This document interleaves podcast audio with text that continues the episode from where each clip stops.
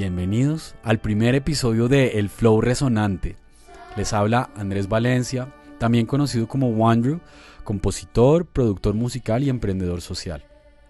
Fundé Wonder Music, proyecto que además de crear música para videojuegos, desarrolla experiencias que emplean la música, la creatividad y la tecnología como medios para generar valores en adolescentes y adultos. Este primer episodio está íntimamente vinculado a mi pasado y a mi presente, al sonido, a la resonancia y a una de las personas que marcó una parte importante de mi infancia y mi juventud. Quiero rendir homenaje a un educador, un músico, un transformador de vidas hablamos de Arthur Francis Wary, ex rector del Colegio San Carlos. El padre Francis, quien falleció el pasado 31 de julio, ha sido y seguirá siendo un inspirador de varias generaciones. Es uno de los educadores más influyentes de los últimos 50 años en Colombia. El padre Francis es uno de los responsables de haber tejido una comunidad de líderes en Colombia. Por eso, hoy rendimos homenaje a este ser humano que con sus virtudes y sus fallos nos inculcó la importancia del servicio a los demás entrevistaremos a Pedro Medina, un catalizador, emprendedor social y un maestro. Fundó McDonald's en Colombia y la lideró durante siete años. Se convirtió en el empleador más grande de estudiantes universitarios del país. Desde hace 18 años lidera Yo Creo en Colombia, una iniciativa con 2.600 voluntarios que logra construir confianza en Colombia. Pedro, buenas tardes. Buenas tardes, Andrés. Qué rico estar con ustedes aquí. Pues te quiero preguntar, ¿quién era para ti el padre Francis, Pedro? Pues para mí el padre Francis es eh, quizá la persona más coherente que yo conozco. Una, una madre le preguntó un día al padre, padre, ¿usted permite, usted permite que entre al colegio un joven con el pelo azul, eh, eh, con rastas y mostrando los boxes? Y el padre respondió, si usted permite que salga de la casa así, yo permito que entre al colegio. Esa, esa, esa característica tan, esa, esa coherencia tan, tan característica del padre Francis, es parte de la impronta del colegio. Y el padre Francis para mí fue una persona que dejó una impronta, una huella profunda en, eh, por supuesto, en los 4.000 eh, exalumnos del colegio, los alumnos actuales, en los padres, en la comunidad, en sus en, en toda la gente que, que tuvo el privilegio de tener contacto con él. Ok. ¿Y qué fue lo que más motivó al padre a quedarse tantos años en Colombia? Finalmente murió en Colombia. ¿Por qué crees tú? Pues él había tomado la decisión, él cuando se, se retiró después de 49 años de rector del Colegio San Carlos, él, él había anunciado que él quería morirse en Colombia, él, había tomado esa decisión. Eh, pues en parte el padre Sebastián, su, su llave, su, su amigo, su, él, se devolvió a, North Dakota y la verdad es que la vida ya en esas estepas de North Dakota no es nada agradable.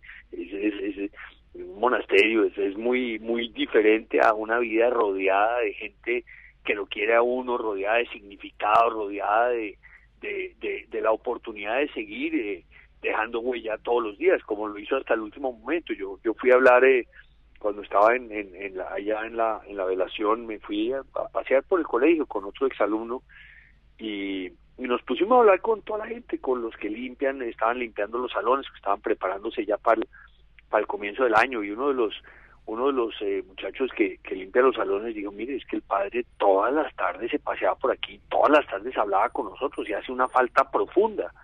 Entonces, eh, fue un personaje que vivió con una orientación al servicio bárbara, bárbara, bárbara, ¿sí? Una orientación al servicio y una humildad y una una forma de hacer las cosas eh, absolutamente formidable. Yo vi los pupitres en primaria, en transición, en mi clase de transición A, eh, en el año en que el padre llegó a Colombia, el año 66, son los mismos pupitres que usan hoy día, exactamente los mismos pupitres. No, no, no unos iguales, los mismos. Son los mismos. Y lo, arreglados, ¿sí? Esa, esa austeridad, esa forma de, de, de crear en el San Carlos lo que él soñaba con un microcosmo de Colombia, una, un colegio incluyente donde, donde eh, estudiaba uno con, con, con, los hijos de los conductores de bus y de las de las eh, niñas de la cafetería y de otro poco de gente que había sido eh, recibida por mérito, un sistema de meritocracia, un sistema donde no hay doctores ni dones, un sistema donde el qué dirán y todas estas cosas de nuestro sistema feudal no juegan un papel, un sistema donde donde eh, se busca la, excelencia en todo lo que se hace. Eh, ese, es, eso era lo que él soñaba de Colombia y eso fue lo que él creó en el San Carlos.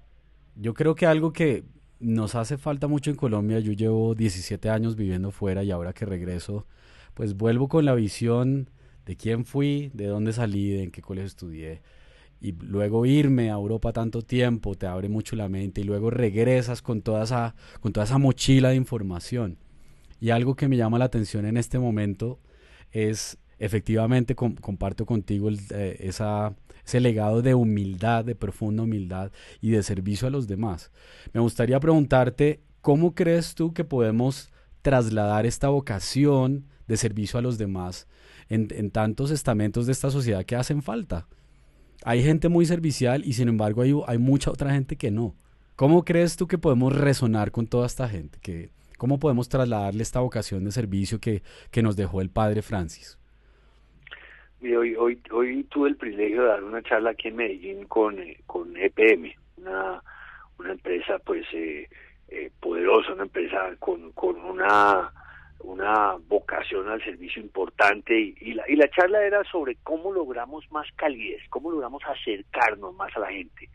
Yo les decía a ellos que quizá la mejor forma de hacer esto es a través de historias, ¿sí? a través de historias. Frank Pearl, negociador de paz, eh, le preguntaban hace unos meses cuál es el desafío más grande de Colombia en las próximas dos décadas.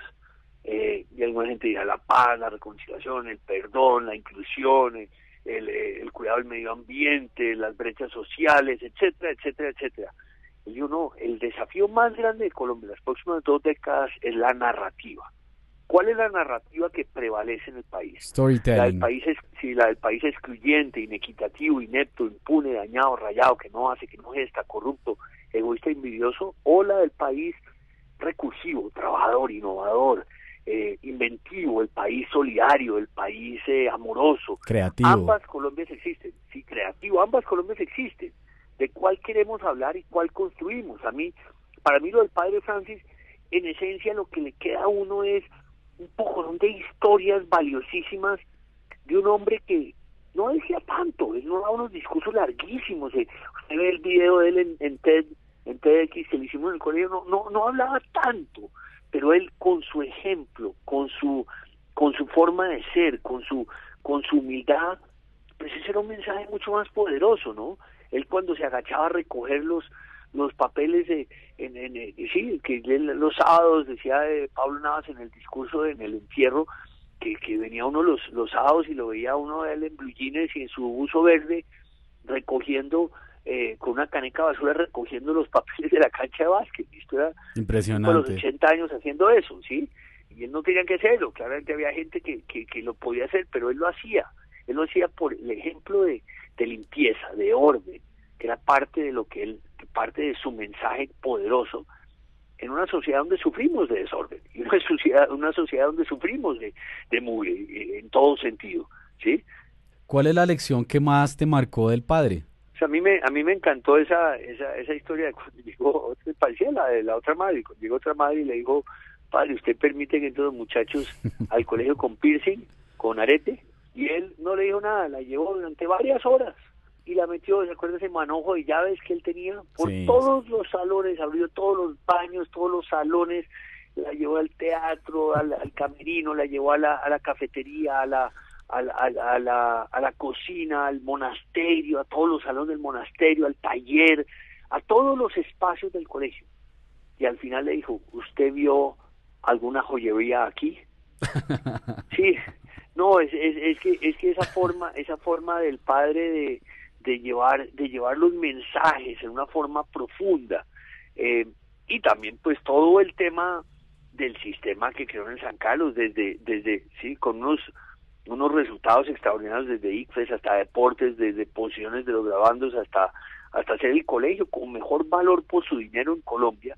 Todo el sistema que creó para eso, desde cómo reclutaba a los profesores, desde cómo eh, seleccionaba las capacidades diferentes en, cada ser humano, cómo valoraba la diversidad y cómo eh, dejaba que los estudiantes en bachillerato hicieron un montón de cosas que en otros colegios no pueden hacer para que quemaran esa capa, para que quemaran ese, quemaran ese momento de que, bueno, que, sí, y, y, un sistema donde los apellidos insignes y las fortunas y las palancas no jugaban ningún rol, ningún rol. Eh, mérito propio es, es el motor de entrada y de ascenso, y el San Carlos pues construyó puentes en, una Colombia llena de brechas. Entonces yo creo que el, el modelo del San Carlos si bien no es perfecto porque hay, hay muchas fallas en el modelo de San Carlos, como hay en cualquier otro modelo, el modelo de San Carlos es excelente. Y, y de nuevo esa, esa, esa impronta, esa impronta es poderosa.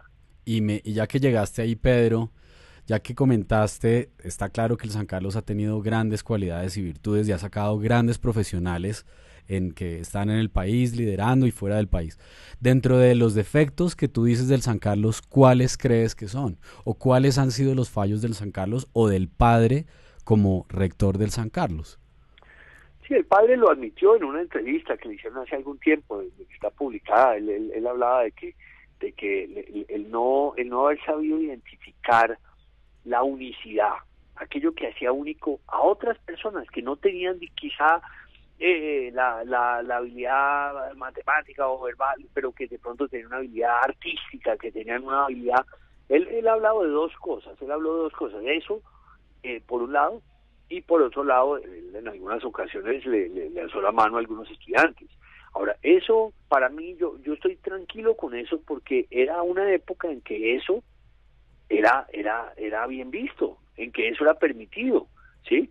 Yo veo que mi abuelo tumbó un montón de bosque para hacer una finca, pero, yo ya me redimí con eso porque era una época en que el gobierno fomentaba que la gente tumbara bosque para, para crear eh, terrenos aparentemente productivos. Entonces, yo creo que el padre hizo en varias ocasiones eh, disculpas públicas en ese sentido. Pero pues sí, yo creo que en, en un momento dado fueron, fueron errores, ¿sí?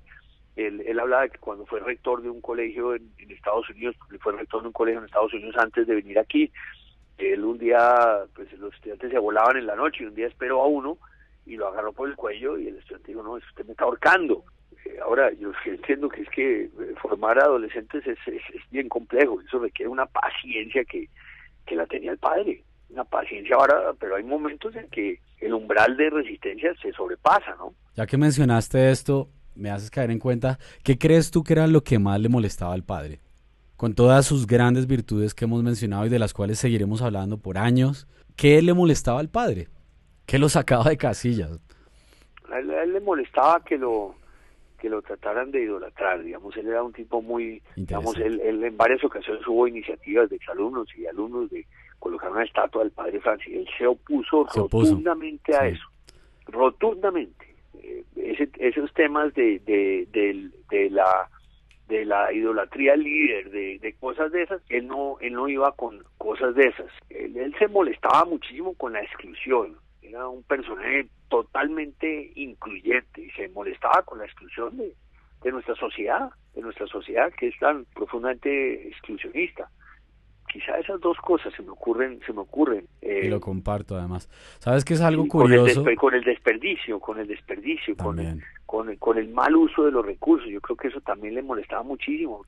Ya que mencionaste el tema de lo que le molestaba al padre y el, tema de ser eh, excluyente y demás, es paradójico que en el San Carlos, y yo lo digo por experiencia propia, y sé que muchas de las personas que nos están oyendo resuenan con esto, y es que en el colegio había mucho bullying hubo el matoneo en, momentos de primaria y luego en bachillerato era algo muy recurrente. Y en cuanto había una cultura muy, muy artística y yo fui parte de ese, como de ese gremio artístico, de hecho lo sigo siendo, sin embargo recuerdo momentos del colegio donde, donde el matoneo era bárbaro desde un principio. El padre sería consciente de esto, tan consciente de lo que vivimos. Yo no sé si a ti te tocó, pero en mi época lo fue desde, desde que uno se montaba al bus y era, y era difícil encontrar una banca porque a uno lo dejaban en un rincón. no sé si a ti te tocó. Yo no sé, yo no sé si eso sea diferente a sí, a mí me tocó, sí, pero a mí no me a mí no me tocó personalmente, pero sí lo vi. No sé si eso sea diferente a, a como eran los demás colegios o como eran los demás colegios de hombres, porque hay un tema complejo y es los colegios los colegios masculinos. Hablando con gente más joven, ese tema ha cambiado dramáticamente. El tema ha cambiado dramáticamente. Yo recuerdo en, mi promoción había bullying con una persona que tenía un hablado, pues hablaba así. Entonces le montaron el, cuento de que era homosexual. Y, entonces ese, ese, ese tema, ese tema por ejemplo ha cambiado dramáticamente. En la última promoción, en el prom de la última promoción, eh, hubo una pareja de, chicos que, fueron a la, al prom y se besaron en frente de todos y bailaron y, era todo, y es totalmente aceptado. También son cambios en la sociedad colombiana, ¿no? Cambios importantes que se han dado. Pero el bullying no era solo por eso, el bullying era por cualquier cosa, cualquier diferencia, si tenía las orejas grandes, si tenía las orejas chiquitas, si tenía la nariz grande, lo que fuera. A mí no, no, yo no lo sufrí, pero sí lo vi, sí lo vi. Y siento todavía siento todavía algunas actitudes en ese sentido viendo exalumnos. Yo creo que hay, hay, hay, hay, un reto y quizá eso fue un tema por hacer que quedó. Eh, si, si vemos un colegio que forma líderes, yo creo que los líderes deben ser líderes eh, que son totalmente opuestos al bullying.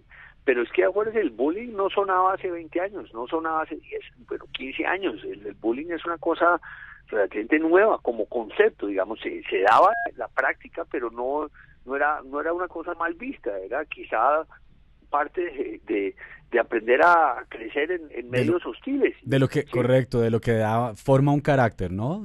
yo, claro. Yo lo sentía como que, bueno, yo puedo ser montador o a mí me la montan, pero también me está formando un carácter. Obviamente eso lo vine a entender mucho tiempo después, de que, digamos, la gente que no soportaba esa presión social tan brava que había, yo me acuerdo unas montadas tremendas, era gente que se, termina se, terminaba saliendo del colegio o acababa perdiendo materias y no, no llegaba al siguiente año.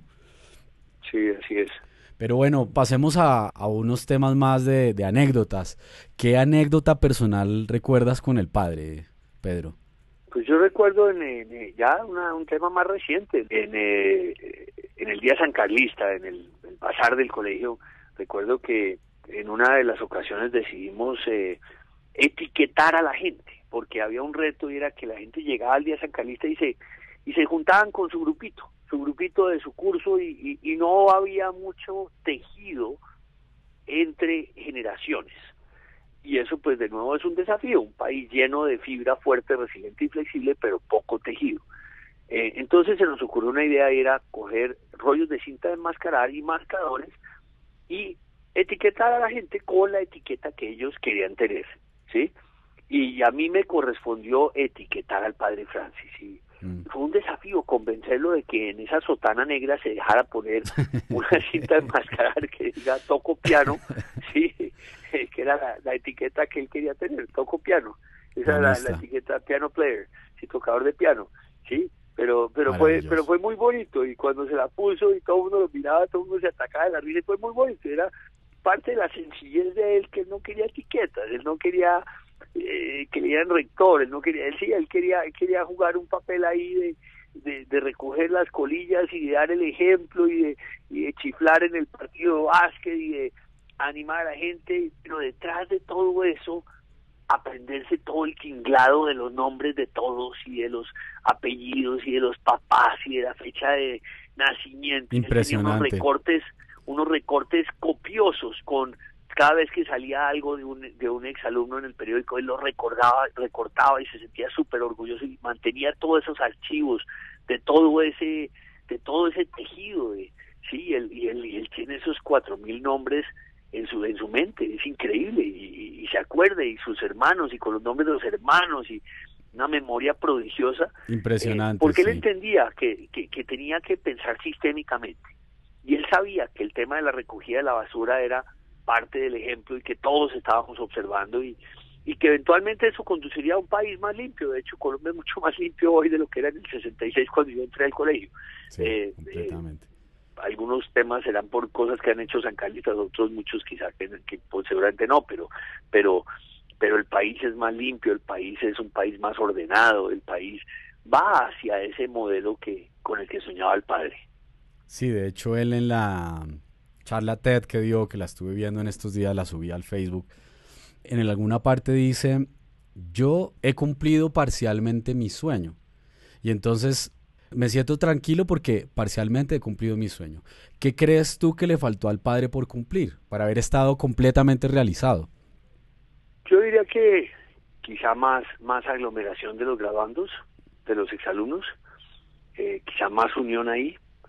Eh, yo diría que quizá ese tema que mencionas tú de un colegio que promueve la diversidad y que logra ser un modelo de eso. Yo creo que el San Carlos logró avanzar mucho en eso, pero creo que todavía le falta. Es un eh, reto que tenemos todavía. Sí, todavía generalizado, no es. Sí. No es solo y, San Carlos. Y, quizá y quizá yo lo hablé en alguna ocasión con él, quizá el enseñarle a la gente cómo levantarse cuando se cae, porque el colegio forma eh, campeones, forma caballos de carreras, pero entonces cuando se tropieza, cómo levantarse y cómo aprender a, tolerar el fracaso.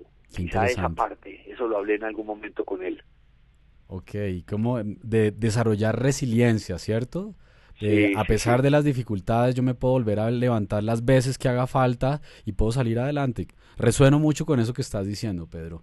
De hecho, desde nuestra perspectiva como emprendedores e innovadores sociales, ¿qué crees tú que podríamos nosotros aportar a eso? ¿Qué tipo de experiencias o talleres pudiéramos crear para, para, para generar eso en las nuevas generaciones? Digamos que asumir parte de ese reto que dejó Francis a quienes estamos aquí, a quienes podemos, pudimos pasar por esa escuela. Sí, yo diría que parte, parte, es, parte es que enseñarle a la gente que se meta en proyectos que respondan a causas, no que se metan en proyectos simplemente porque el proyecto es buen negocio, porque es una buena idea, sino que respondan a causas. Martin Seligman es papá de la psicología positiva y él habla de que la felicidad es cuando uno descubre los talentos que uno tiene y los pone a trabajar en una causa más grande que uno. El padre Francis claramente tenía unos talentos claramente identificados y tenía una causa clara, clara, ¿sí? Y él fue feliz, fue un hombre feliz porque trabajaba en eso. Yo creo que ayudarle a la gente a eso va a ayudar a desarrollar la resiliencia naturalmente, porque cuando uno está trabajando con una causa, cuando uno lo que está haciendo responde a una causa, entonces uno va a lograr levantarse cuando se cae en una forma más fácil que si simplemente uno está trabajando por el billete o trabajando por alguna otra razón. Entonces, ese tema de, enseñar a la gente a, encontrar sus causas y sus talentos me parece fundamental. Fundamental. ¿Con qué crees tú, vamos llegando ya al final del programa, con qué crees tú que resonaba el padre? Pues padre, el padre resonaba con, con el brillo en los ojos de alguien que tenía una causa. Yo fui, yo fui a verlo, eh, fui allá a dar una charla en el colegio, me acuerdo como hace un mes, un mes y medio, eh, y, tuvimos una conversación, la tengo un pedacito del video filmado ahí que le hice en ese momento, y él, él hablaba siempre de que lograr que la gente se vuelva buen ciudadano, buenos seres humanos, entonces eso era parte de su causa, ¿sí? si él veía a alguien haciendo algo por, por, por, por el bien común. Alguien que se salía del tema ese del, del CBY y se metía en el CSY, del cómo voy yo al cómo sirvo yo, cómo sirvo Excelente. yo. ¿Sí? Cuando él veía a esa gente que estaba sirviendo, él claramente conectaba, le brillaban los ojos y claramente conectaba. Él, él vibraba con eso, ¿sí? Y, y, y, yo creo que ahí está, ahí está el tema de cómo del microcosmo al macrocosmo, cómo creamos modelos reproducibles y muchos aspectos del San Carlos, muchos temas del San Carlos son reproducibles y cómo a partir de ahí creamos un mejor país. En un momento coyuntural muy interesante porque Absolutamente. el 8 de noviembre se dieron las cuatro palabras mágicas, se acabó la guerra. ¿sí? Entonces se nos acabó la última excusa que teníamos en Colombia para no hacer lo que tenemos capacidad de hacer. Se nos acabó la última excusa los, los del San Carlos siempre hemos tenido un tema de no excuses, no hay excusas, no hay excusas, no hay atajos. Entonces ahí viene un rol de eh, sancarlistas en, en, ayudar a que el país logre acortar las brechas tan grandes que hay aquí. Correcto, por eso estamos aquí, Pedro. Esto es lo que nos une. Óyeme, ¿con qué resuenas tú, Pedro? Eh, yo resueno con, eh, con el empoderamiento, con, con, lo mismo que resonaba el padre, por eso me dio tan duro la idea de él sí, empoderar, que la gente, que la gente eh, descubra sus talentos y ayudarle a la gente a que descubra sus talentos, que descubra su magia, ayudarle a la gente a que descubra su causa, ayudarle a la gente a conectar esos dos y, que a partir de ahí eh, la gente se mantenga en flow, en flujo, En flujo. Muy el bien. programa es un programa sobre el flujo. El ¿sí? flow, efecti- efectivamente. ¿Y qué música crees que le gustaba al padre? ¿Qué recuerdas tú o qué sabes tú de la música que le con gustaba la, al padre? con la con la que cerraron el entierro Joy to the world the Lord is come sí eh, creo que la de los Ángeles la- la- yo creo que la, la- la que siempre tocaban la que tocaban en el entierro la de Los Ángeles esa tan bonita de Los Ángeles pero pues yo creo que le- yo creo que tenía mucho mucho eh, nunca le pregunté eso entonces no estoy seguro pero pero pues yo me imagino que la música que tocaban en el colegio era la que le gustaba al padre yo no creo que hubieran tocado nada que no le gustara En alguna ocasión tenemos que invitar a los a músicos a que hablen acerca de los gustos del padre, de los gustos musicales del padre Francis. eso Esa- sería un buen esa- programa Esa la tenemos pendiente. Y por Sí. último, ¿qué música te gusta? ¿Con qué música fluyes, Pedro? Eh, yo fluyo con la música música de protesta, métale a la marcha, métale al cañón. Yo fluyo con eh, Vivaldi, yo fluyo con eh, con Piero, yo fluyo, fluyo con los Beatles, yo fluyo con eh, con eh, Carmina Urana, yo fluyo con música que tiene impacto, yo fluyo con Darwin Grajales, eh, colombiano extraordinario, con Bárbaro. la canción Suéltalo, Suéltalo, espectacular. Oye, Pedro, se nos acabó el tiempo, infortunadamente. Se me hace que tenemos que ex- extender esta tertulia.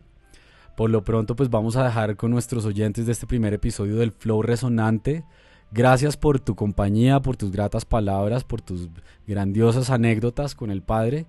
Y gracias a la gente que nos empieza a oír a partir de hoy con este flow que va a resonar mucho. Pedro, un gran abrazo. Gracias, un abrazo.